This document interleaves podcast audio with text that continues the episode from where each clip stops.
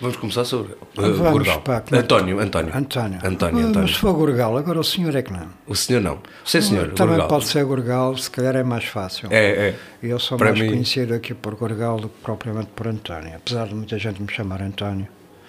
Mas Gorgal para mim é mais, é mais Então- eficaz, por acaso, então pode ser? ficar. Gorgal. Então vamos começar. Pode ser? Ok, começamos.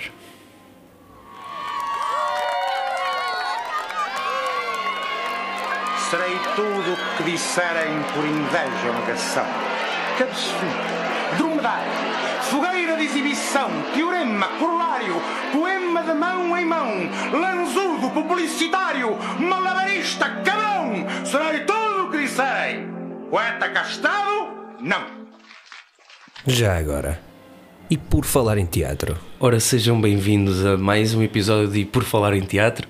Hoje com mais uma pessoa especial neste podcast, António Gorgal, diretor do Departamento de Comunicação da ESMAI, ou faz parte da, da comunicação da ESMAI, é isso? Viva! Eu Viva. corrijo, sou Corrige, apenas corrige. um técnico de comunicações, para simplificar, Técnico de Comunicação, na Escola Superior de Música e Artes de Espetáculo. muito bem. Uma pessoa hum, também ela apaixonada pelas, pelas artes, pelo teatro, podemos dizer assim? Ou não?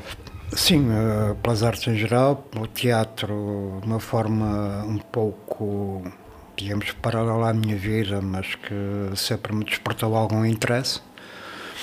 Eh, Em tempos pela fotografia, que neste momento está definitivamente enterrada.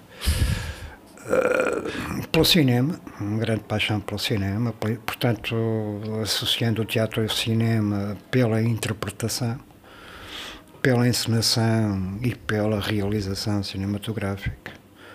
Portanto, uma grande paixão pelo que é ah, mostrar a humanidade dentro de um palco ou dentro de um ecrã. Ou seja, entre esses, entre esses dois lados, qual é que é o mais, qual é que se aproxima mais de ti, o, o cinema ou o teatro? Ah, Talvez o cinema. Talvez o cinema porque encontrei no cinema algumas histórias que, de uma forma ou de outra, se aproximam muito mais da minha vida. O teatro normalmente afasta-se um pouco do que é a minha vida. E porquê que, acha, que, porquê que achas isso? Que se afasta, que se afasta no sentido da, da realidade em si, que não cria eh, as bases suficientes? Talvez, talvez porque a oferta de cinema seja muito mais vasta. Ah, Se encontrem uma diversidade de histórias muito maior. Ah, não, não vejo outra razão a não ser essa. Podemos dizer que o Gorgal é um, um autêntico manipulador de imagens? Já fui. Já fui, eh, sobretudo com os Photoshops que surgiram nos últimos 30 anos. Já fiz algumas brincadeiras, já deturpei alguma da realidade que fotografava. Mas não gosto muito de fazer isso. Divirto-me a fazer, mas não gosto de o fazer. Ok. Vamos, vamos tentar perceber então o lado da formação do, do Gorgal. Como é que, como é que surge. Ou seja, o estudo, o, o teu estudo foi por onde? Começou por onde? A minha formação académica tem a ver com contabilidade e administração. Fantástico. Ok. Ao contrário do que. Eu tive a felicidade de ter um pai compreensivo. E ele achava que eu deveria seguir ah, uma área um pouco mais técnica ligada à eletrónica. E eu que olhava para a carreira dele enquanto contabilista e achava muita piada, insisti que queria também ser contabilista como ele. Ele deixou não me contrariou, eu tinha 12 anos talvez, ou 13, quando fiz essa escolha. E ele deixou.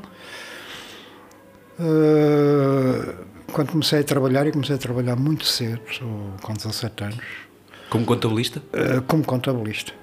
Ah, aliás, a substituí-lo nu- numa empresa em que eu fui substituir, porque ele tinha falecido.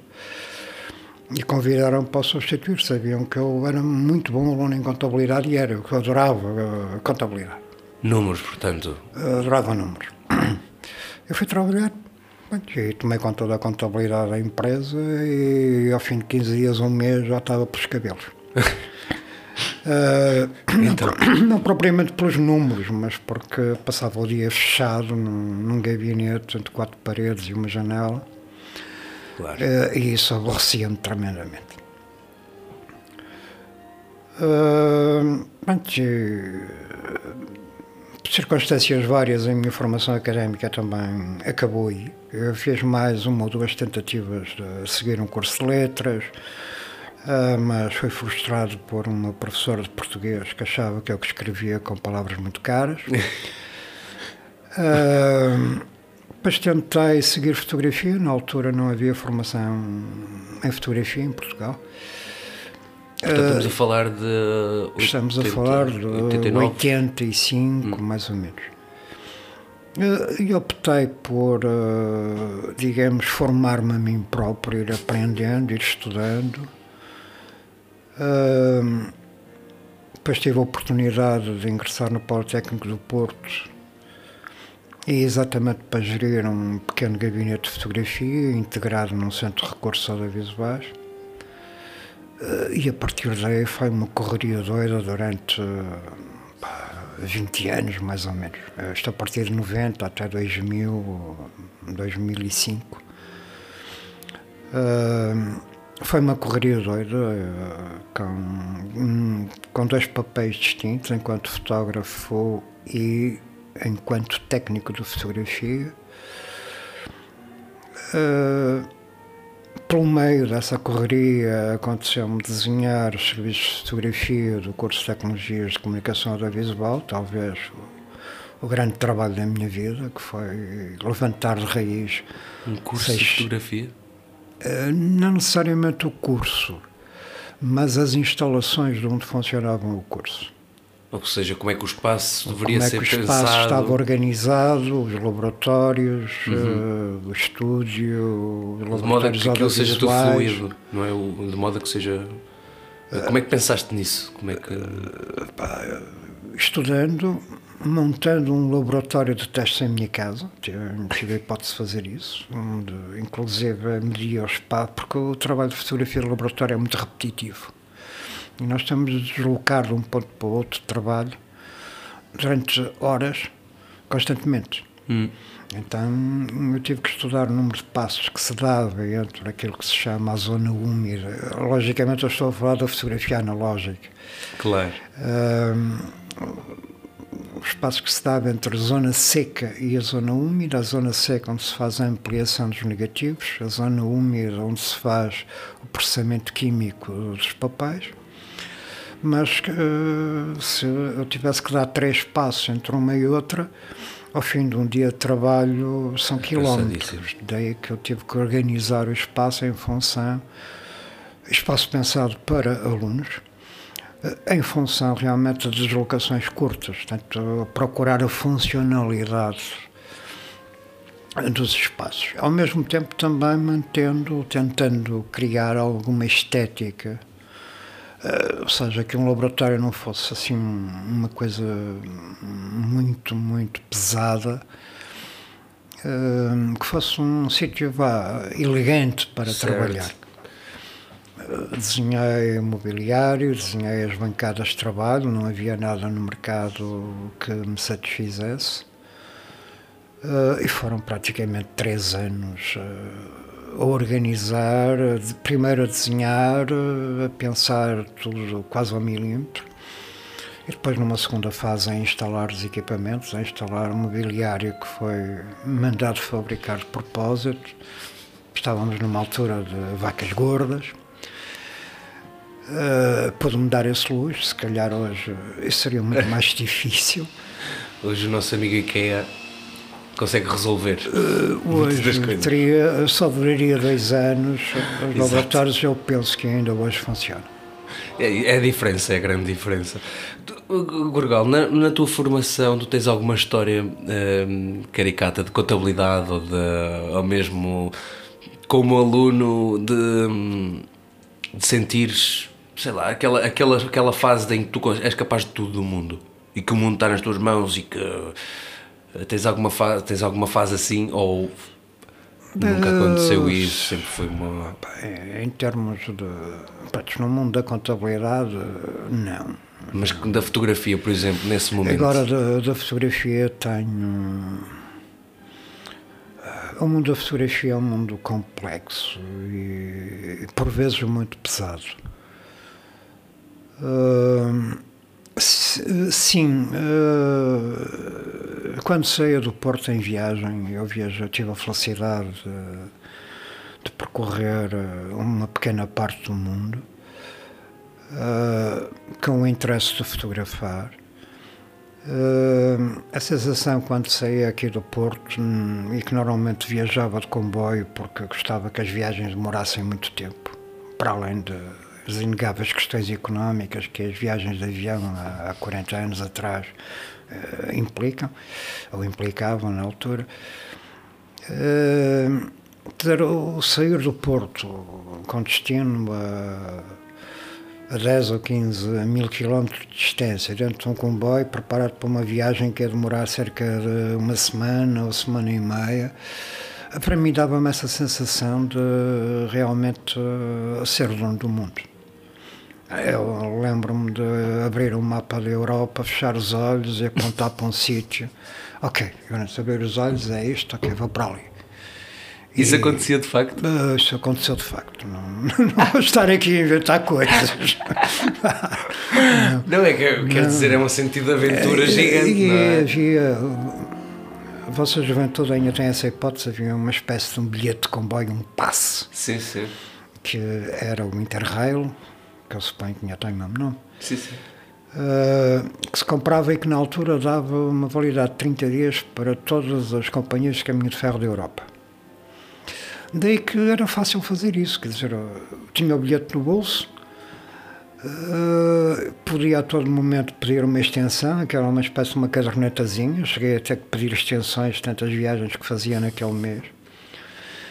Uh, porque realmente eu passava um mês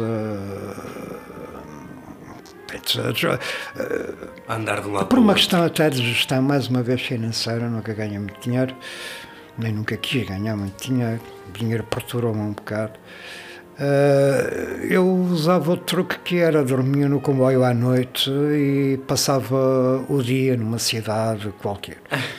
Cheguei a, a passar uma semana em Paris e em Amsterdã para, dormindo, passando a noite a dormir na viagem entre uma cidade e outra. Porque havia esse tempo também, não era? Havia esse tempo, havia essa disponibilidade Opa, e,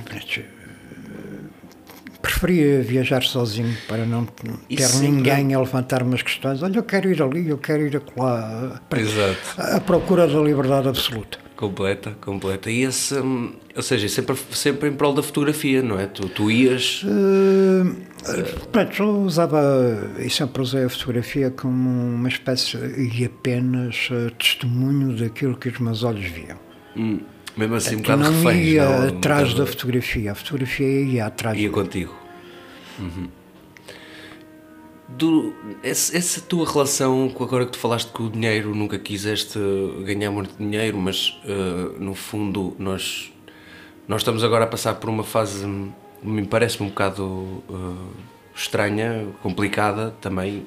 Nunca, nunca foi fácil, não é? No mundo artístico acho que nunca foi fácil. Não. Mas. Uh, Agora, nesta fase em que existe muita oferta, não é? Existe muita muitas pessoas no, no meio, no meio uh, há muitas formações, há muitas escolas, não é? Tanto para fotografia, como para cinema, como para uh, teatro.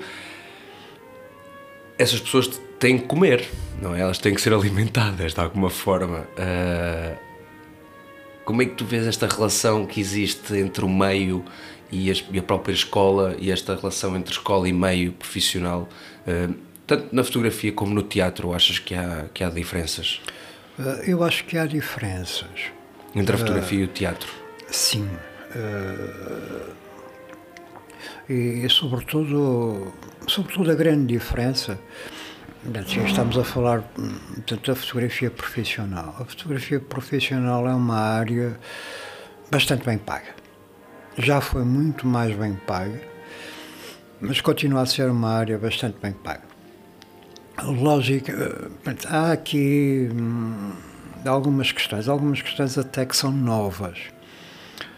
Há 40 anos atrás, a fotografia eh, implicava conhecimentos técnicos para se, recuando, para se obterem boas fotografias, isso implicava conhecimentos técnicos muito apurados, equipamentos sofisticados e caros. O resultado disso era que o fotógrafo era bem pago. Uhum. Estamos uhum. a falar em qualquer área da fotografia, quer da moda, quer da fotografia de produto, a fotoreportagem mesmo, uh, era bem paga. Atualmente, uh, logicamente que era melhor paga a melhores fotógrafos. Mas isso é incontornável em todas as atividades do ser humano. Atualmente há uma, uma ligeira alteração que tem a ver com a facilidade com que fotografamos, ou seja, já não, é, já não são necessários conhecimentos técnicos tão apurados, porque as máquinas e os telemóveis atualmente resolvem sensivelmente metade das questões técnicas que há 40 anos atrás o fotógrafo tinha que resolver. Claro. Portanto, o, digamos que o mercado da fotografia contraiu-se. Continua a ser verdade que os bons fotógrafos são bem pagos. Muitos antigos clientes hoje resolvem o problema com o telemóvel com uma máquina fotográfica de 500 euros e já não recorrem a fotógrafos. Portanto, há ligeiras alterações. No caso do teatro, no caso do teatro é uma atividade coletiva. A fotografia é uma atividade muito individual. O teatro é uma atividade coletiva, uma atividade de grupo. Uh, implica uma organização diferente, implica recursos diferentes, implica espaços diferentes. Hum. E isto torna a área do teatro muitíssimo mais complexa, muito mais difícil de gerir e, logicamente, com necessidades económicas, necessidades financeiras e, eh, e a sua gestão também muito mais complicadas. É evidente, eu reconheço a todo ser humano o direito de se poder alimentar bem, ou seja, se poder vestir bem, de ter dinheiro no bolso ou no banco para gerir as suas necessidades. Hum, infelizmente, a sociedade não permite esta abundância para todos. Hum. Mas eu acho que é que não não consigo, não, não, não consigo, não consigo perceber porque é que atualmente pá, os governos têm alguma dificuldade em financiar a cultura. E, logicamente, no universo da cultura, a financiar o teatro. Reconheço que os governos também têm dificuldades financeiras, a crise também os apanha. Eh, mas por vezes acho que a cultura em geral e particularmente o teatro sofre demasiado com, com essas restrições financeiras. Acho que é um bom mote para passarmos para a segunda fase deste podcast e que fala sobre o meio profissional e a realidade de hoje em dia. Sim. Uh, eu posso começar por fazer uma pergunta? Eu? Gorgal, queres fazer uma pergunta? Exato. Já, já, já, já mudámos aqui.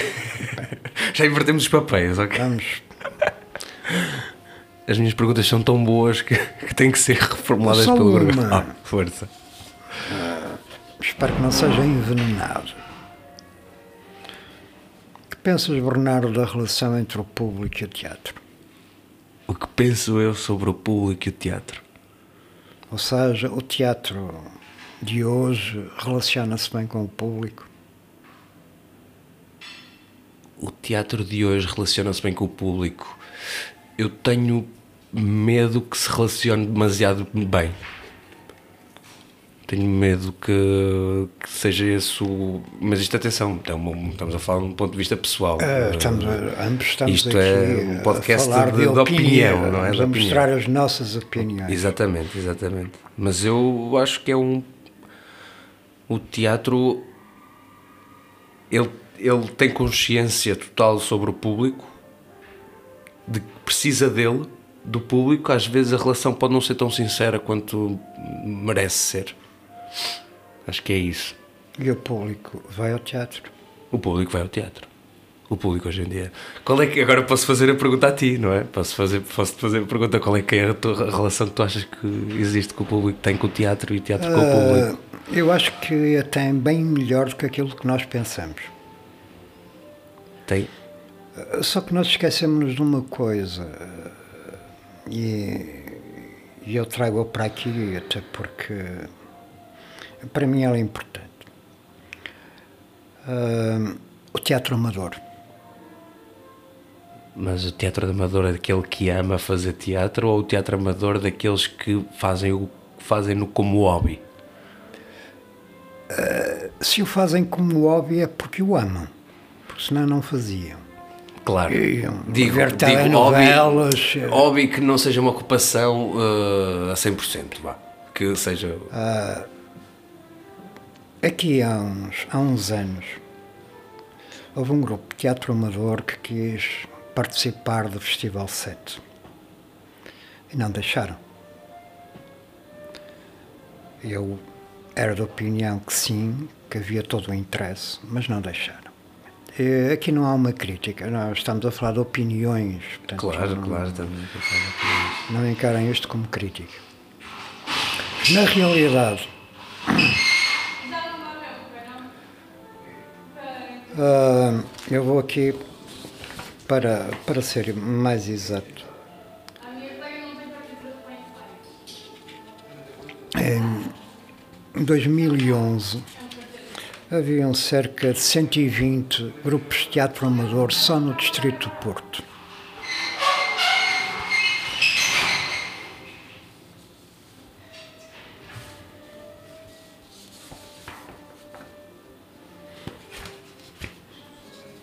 Uh, mais ou menos na mesma altura houve um trabalho feito por um investigador que encontrou no Algarve, em 6, 13 conselhos do Algarve, 20 grupos de teatro amador.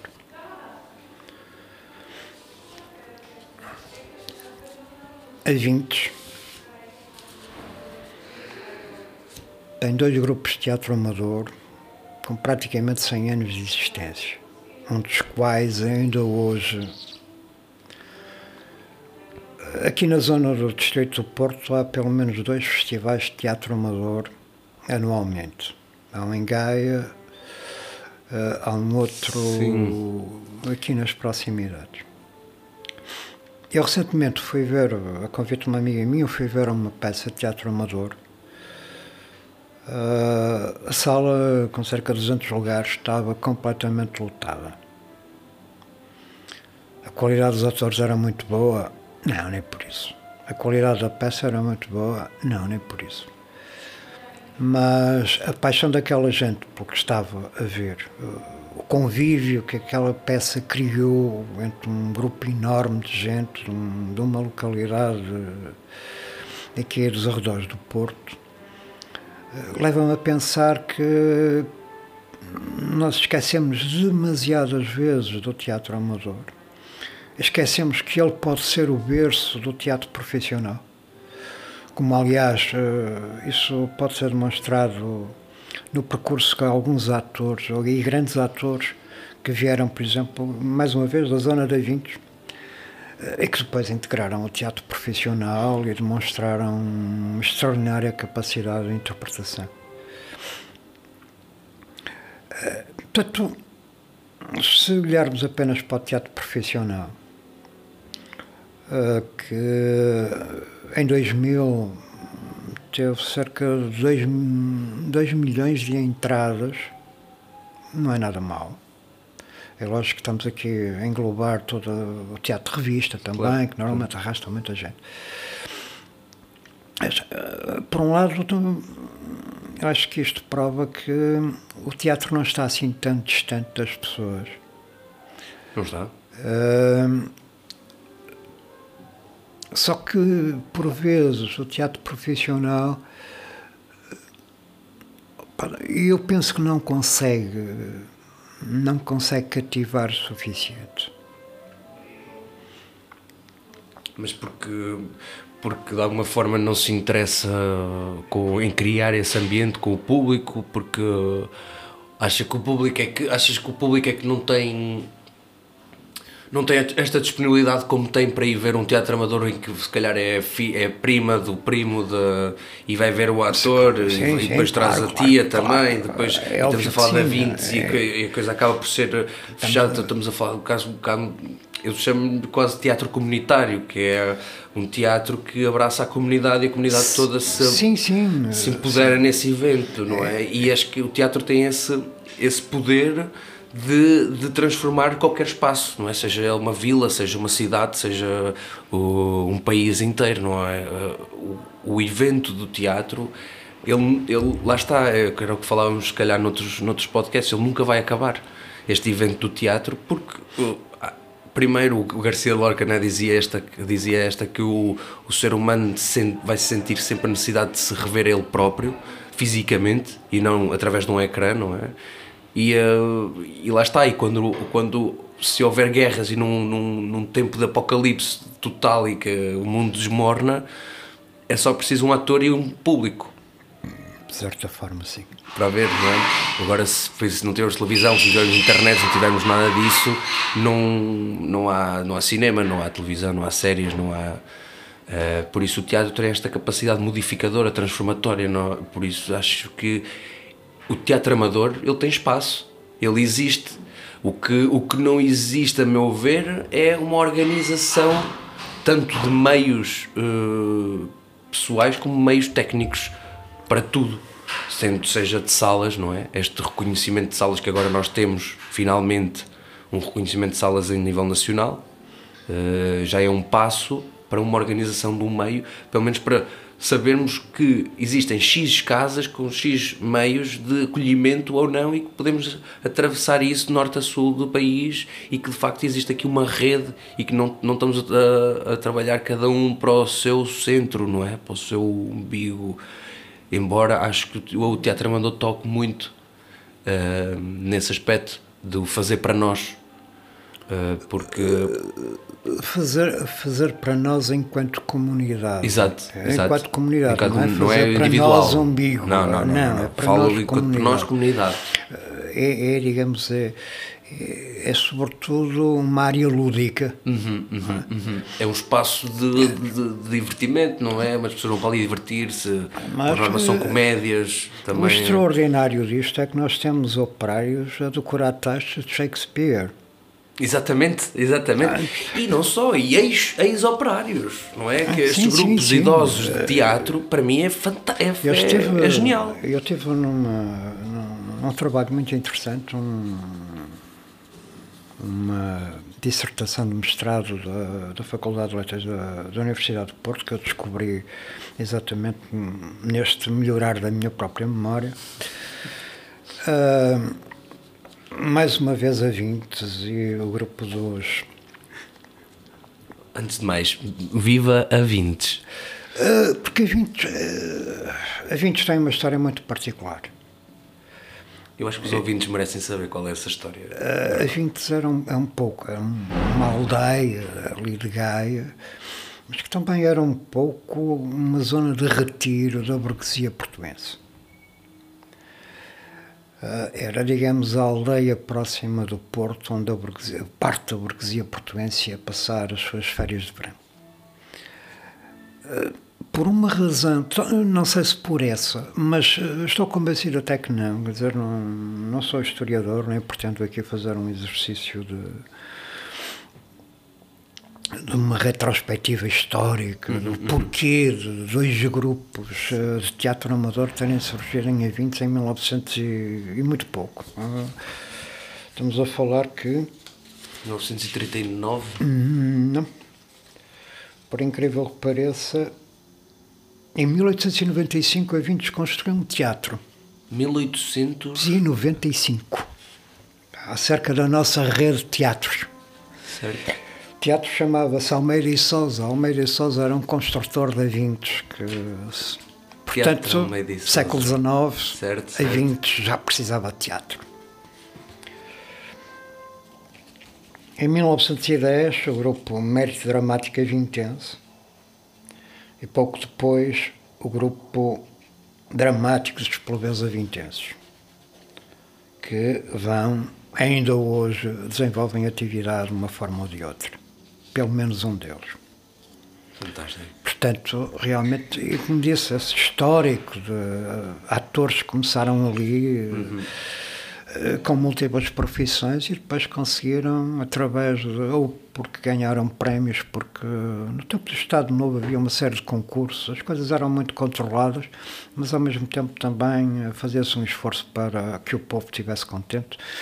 É que havia uma série de concursos, depois as pessoas, pá, iam, os grupos eh, amadores iam apresentar as suas peças, eh, venciam, depois tinham digressões praticamente garantidas. Os grupos amadores iam ao Teatro Sá da Bandeira, ao Teatro São João, eh, portanto, e depois os atores que mostravam qualidade integravam grupos profissionais, até teve vários atores com origem em eventos. Gorgal acha que existe alguma. Acho que existe algum. algum uma barreira entre o teatro profissional e o teatro amador? Definitivamente, E que essa barreira não devia de existir, é isso? definitivamente. Mas Como quais é que são os meios, os meios e os mecanismos que criaram essa, Como essa eu, barreira? disse, como eu disse, o o teatro amador pode ser o berço do teatro profissional. E por que não ao contrário? Porque penso que há uma espécie de uma hier- hierarquia e o teatro Pois. amador está na base, tá? é, é, digamos um movimento muito popular, muito aquela coisa desse esse grupo que leva a família eh, para ver eh, mas- o filho ou o avô no, no E palco. esse grupo não foi influenciado por alguém que esteve a trabalhar com esses, essas pessoas e esse alguém que esteve a trabalhar com essa pessoa, uma pessoa formada e é profissional? Porque acontece muito isso, não é? Existem pessoas que acabam os seus cursos, vão para as suas terras e aí montam, trabalham com grupos amadores e são essas pessoas profissionais, não é? Que eh, no fundo dão cadência e dão eh, uma nova roupagem a este teatro amador que, que no fundo não existe nenhuma linha estética do que é que é teatro amador, não é? Não, não, não. Eh, Estamos aqui a falar de um conceito que se cria pela própria necessidade Sim, a necessidade de ocupar tempo, de ocupar tempo necessidade de agregar pessoas. e de não chamar aquilo profissional, pessoas. não é? Não chamar aquilo como Certo, algo que é não, mas eu remunerado. quando, quando me refiro ao, ao berço, eh, refiro-me apenas ao, ao que poderia pá, chamar a iniciação ao teatro, para o teatro. Ou seja, aquelas crianças que vão ver teatro amador e que vão achar graça, para usar palavras simples, se forem suficientemente seduzidas, porque não depois encontrarem-se como público ou como profissionais no teatro, no grande teatro, no teatro profissional. E Porque, eu- porque não, achas, não, achas, não achas que o teatro é um bocado como os livros em que tu, com certa idade e com certos livros lidos, tu vais ler um. um assim falava Zaratrusta, por exemplo. Ahm, tu lês, lês esse livro com 13 anos, lês esse livro com 23, lês esse livro com 33, lês esse livro com 43, vais ver coisas totalmente diferentes Claro. Eu também como, como apreciador de arte, não é? Eu não é a primeira que vou entender um Mondrian. não é a primeira que eu vou entender eh, uma pintura de Salvador Dali. Ou quer dizer, o Salvador Dali pode ser aquela que mais próxima. Nós reconhecemos os signos, não é? A simbologia, mas uh, sei lá, um candice, que é uma coisa assim, que não há propriamente relação direta. Perceberes essa arte e perceberes o que é que o artista quer dizer também, também exige de ti tempo, aprendizagem, amadurecimento, que eu acho que há peças que, que o são, peças de teatro que são feitas e que é preciso de facto certo entender sobre, sobre as coisas, não é? Porque, ou melhor, tu vais ver outras coisas se souberes, se tiveres este entendimento, embora se não o tiveres também podes ver coisas à, à tua maneira, não é? Mas não achas que existe este, este lado em que tu também tens próprio, tu como público tens que te educares? Uh, sem dúvida. Portanto, um ser humano. Porque depois caímos nesta ideia do teatro que é feito para tudo e para todos, uh, todos entendem, então é um, tem que ser um teatro acessível e acabas por não, não querer dizer porque utilizas o entretenimento e esta palavra entretenimento depois começa a entrar no, nesta falácia do que é que é cultura. Quer dizer, uh, vamos tentar estabelecer uma ordem. Eu, para ler qualquer obra, eu tenho primeiro que saber ler.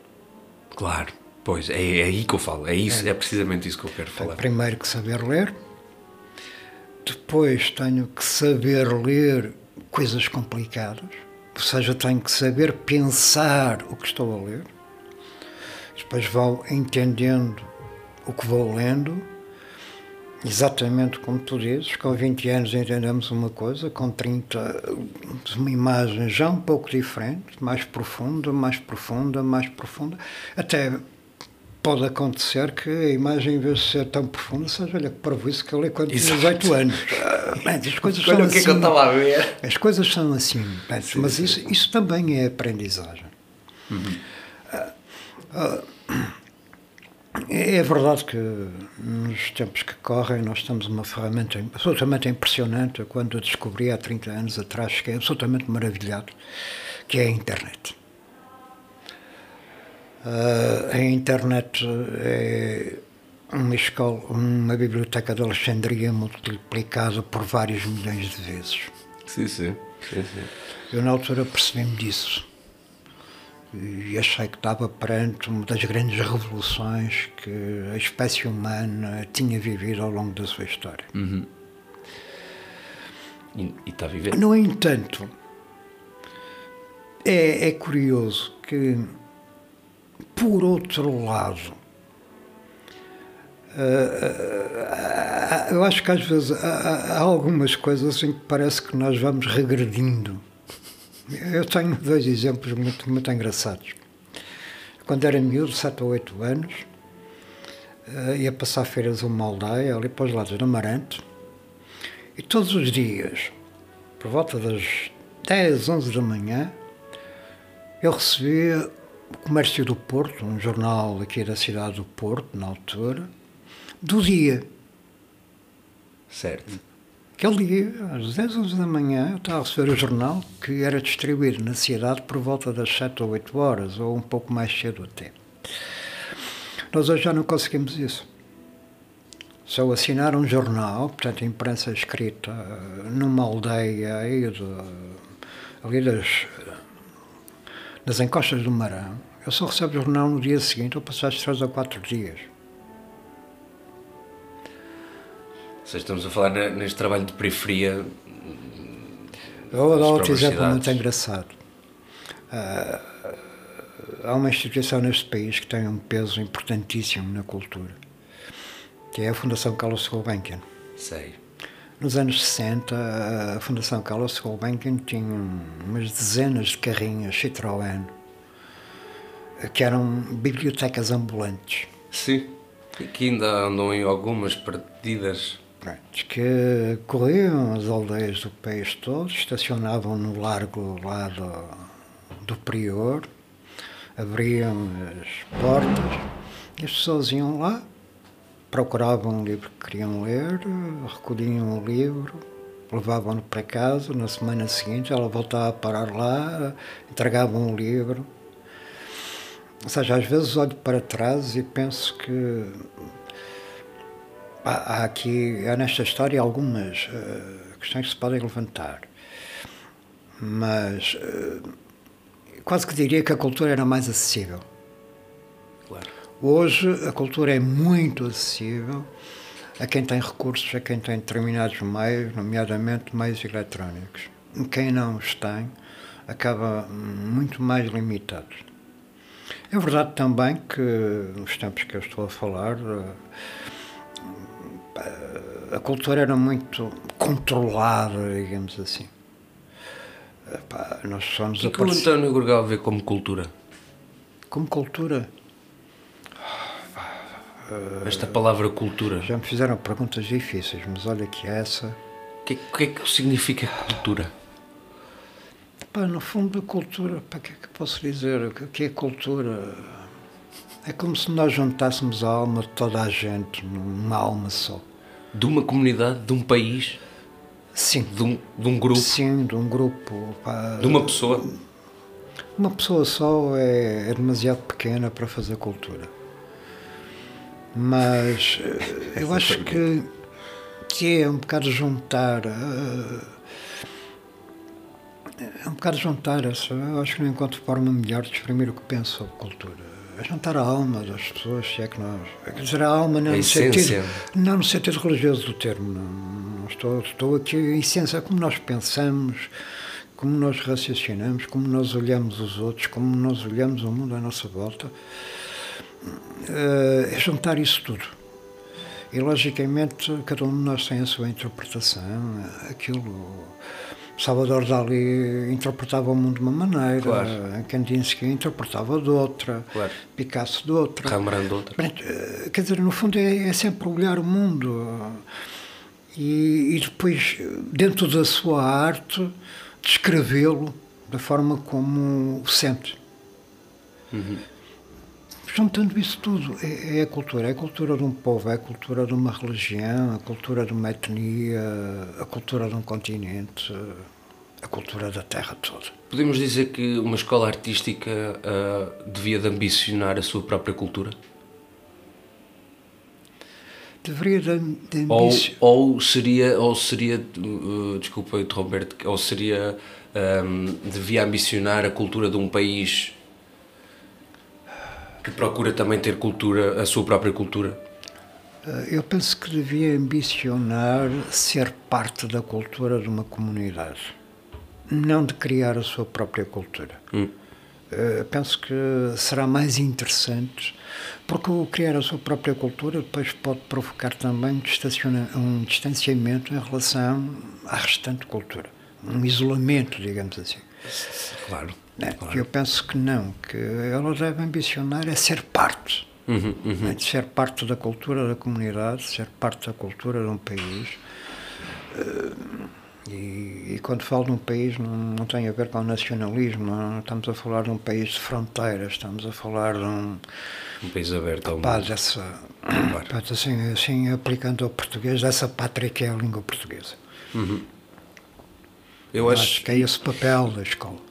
E, eh, ou seja, como é que ela faz parte? Como é que, essa, como é que a escola, para fazer parte da cultura, como é que ela pode fazer parte? Porque ir indo buscar esta ideia de que antes as universidades eram o ponto alto da, da, da cultura de cada país, não eram era onde se experimentava, era onde, onde estava a vanguarda, onde estava o risco, eh, onde estava pronto, onde estava a novidade, era, na, era nas universidades quando falamos em tempo da Bauhaus e que as coisas têm vindo a, ou seja, a, a dispersar-se um bocado, então tu agora neste momento não sabes muito bem onde é que está a novidade, onde é que está a experimentação, onde é que está o, uh, o este lado do novo, o que é que é o novo, que é, onde nada é novo, onde nada é inédito, quer dizer, as coisas parece que dispersaram um bocado e ninguém sabe onde é que está as coisas, ninguém sabe, não há um, não há um sítio não é um espaço como existe agora, por exemplo, o Reservatório de, Teatros em Portugal, não é? Hum, Eu aqui atrasado numa conversa com o Mário Azevedo, levantava-lhe uma questão muito próxima dessa, que é, oh, Mário, pá, porque é que o ensino, estamos a falar logicamente do ensino superior, porque é que atualmente eu o sinto tão conservador? Porque é que eu sinto que os professores eh, são tão, tão fechados, tão. Porque é que não deixam os alunos pensarem fora da sua caixinha? Ele respondeu-me de uma forma brilhante, porque têm medo. Têm medo de não saber avaliar. Essa frase ficou-me. Bem, Mário é mais um filósofo do que eu. Uh, ele realmente uh, bateu-me, digamos assim. Uhum, uhum. Porque e, isso também tem a ver com essa questão da cultura, da escola, do espaço novidade. É. Parece que tudo vai culminar no, no medo do risco. É, sim. Uh, a, a, minha ideia, a minha experiência em, em algumas formações que, vou, que fui tendo, é que realmente as pessoas têm medo da ousadia têm medo da novidade, mas sempre tiveram. Uhum, pá, uhum. Os telemóveis quando apareceram, não é? Pá, a fotografia quando apareceu foi uma desgraça. O digital, ai meu Deus. Antes, quando. Portanto, as pessoas por natureza se calhar são conservadoras, ou pelo menos grande parte delas são conservadoras. Uh, reconheço que não é fácil ser professor. E realmente não será nada fácil olhar para um trabalho que sai demasiado fora da caixa e conseguir-se ponderar como, até porque a necessidade dos professores é essa, como avaliar aquele trabalho. Ele sai tão fora da caixa. Hum, não terei assim grandes respostas tem mais perguntas. Felizmente não estou no papel do docente para ter que avaliar essas questões. Mas eh, eu, quando fui professor de fotografia, deparei-me com situações muito curiosas. Eh, realmente os alunos com um olhar muito, muito particular, muito. E sempre os admirei por isso. Nunca tive medo de, de ver cada de olhar. dar uma pancadinha nas costas e dizer: Uau! Eh, preferia isso a ver um aluno com uma cópia de um outro fotógrafo qualquer da história da fotografia. Claro. Eh, mas a sensação que eu tinha na altura era que realmente a maior parte dos docentes estavam mais interessados em ensinar ao aluno o que é que Helmut Newton fazia, o que é que Henri Cartier-Bresson fazia, e quase que os convenciam a copiar aquelas. Do que propriamente a dizer, porra, encontra o teu olhar e traduz o teu olhar em fotografia. E eu acho que isso se aplica a todas as áreas. Uhum. Talvez uhum. menos à, à ciência pura, eh, porque. E mesmo assim, nós sabemos que às vezes alguns cientistas mais uh, ousados têm muitas dificuldades em vencer uma certa como é dizer, uma certa imobilismo pá, nos, dos níveis que, que, governam as instituições. Hum. Uh, mas uh, no que diz respeito à ciência pura, eu acho que é uma liberdade maior. Menos, uh, digamos que é mais fácil demonstrar a validade coisas, das, da investigação, por mais inovadora que ela seja. Eh, nas artes isso será muito mais complicado. De se provar, não é? De, se concretizar também, não sei. De se fazer ver. Eh, de se fazer ver. E depois há uma coisa, para mim, é muito estranha. Como é que. Tem a ver até com o próprio processo de avaliação. Eh, nas artes, quer dizer, como é que se há, há critérios objetivos. Ambos sabemos que há critérios objetivos. um ator está no palco e é bom ator, é mau autor, consegue-se perceber, digamos assim. Eh, nas artes puramente criativas, de invenção, digamos assim, por exemplo, um músico, um compositor. Eu acho que é muito mais complicado. Quer dizer, é, eu dou-me vontade de rir a pensar que, que aquela obra feita de 4.34 de silêncio, como é que ela seria avaliada se fosse numa universidade, num curso superior de música, um compositor do curso de composição, apresentar ao professor, ele está aqui o meu trabalho. 20. Eu adoraria ver o resultado. Ah. Ah, Será que a questão aqui é, é- e, e até podemos passar para o próximo para o próximo para o próximo separador e o último também que já já nos estamos a alongar mas está a ser ótimo Welcome to the real world.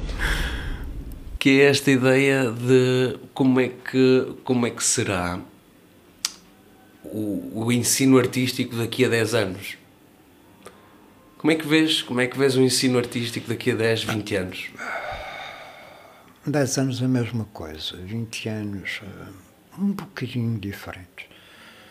Mas para melhor ou para pior? E que é isso um bocadinho diferente? É, Podes- Bernardo, se a futura geração de docentes abrir um pouco mais os olhos, será melhor. E eu acredito que sim. Eu acredito que a humanidade vai melhorando de geração em geração.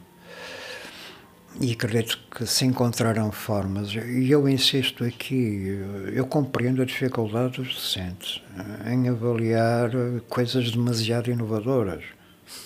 Eu compreendo perfeitamente, são seres humanos, eu próprio teria esse problema, porque, quer dizer, é novo. É, Estamos num espaço também novo. E que nome dar esse espaço? Agora acredito que bem, nós vamos evoluindo culturalmente, vamos colecionando experiências. O ser humano fixa as experiências anteriores e vai acrescentando às suas e assim sucessivamente. Tem que. Eu estou convencido que daqui a por 20 anos o ensino será, o ensino artístico hum, que estamos aqui a abordar, será eh, um pouco melhor. E assim sucessivamente, daqui por 100 anos poderá ser uma maravilha. claro. Ou, pode- ou poderá não existir nada, não é? Poderá também ter.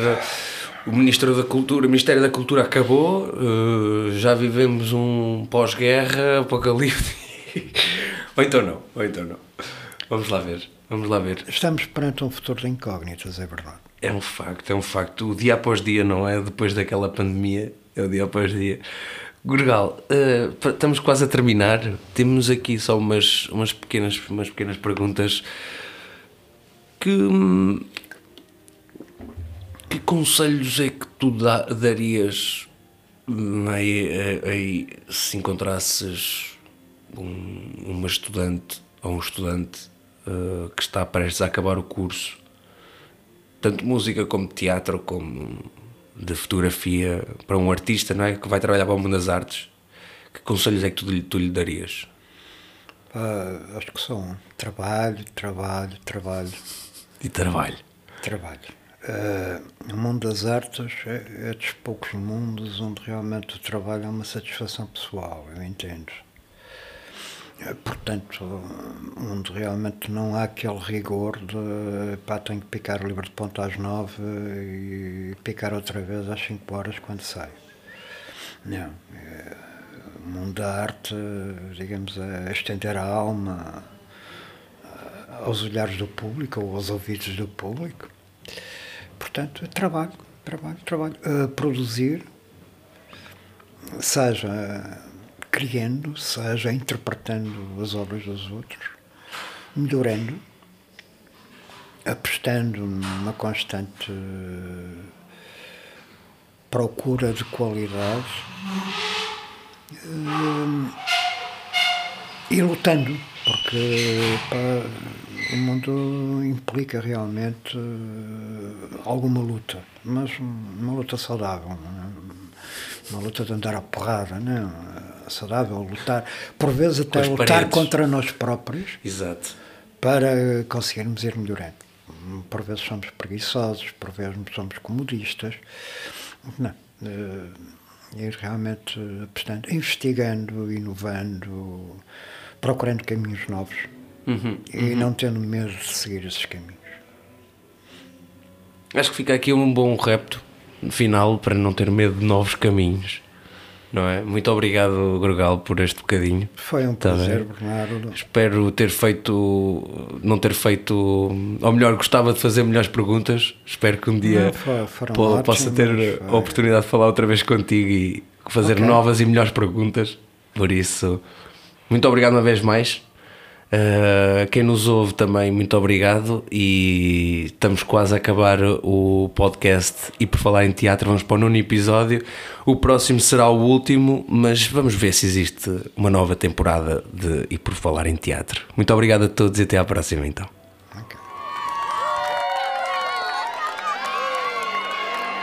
Serei tudo o que disserem por inveja ou negação.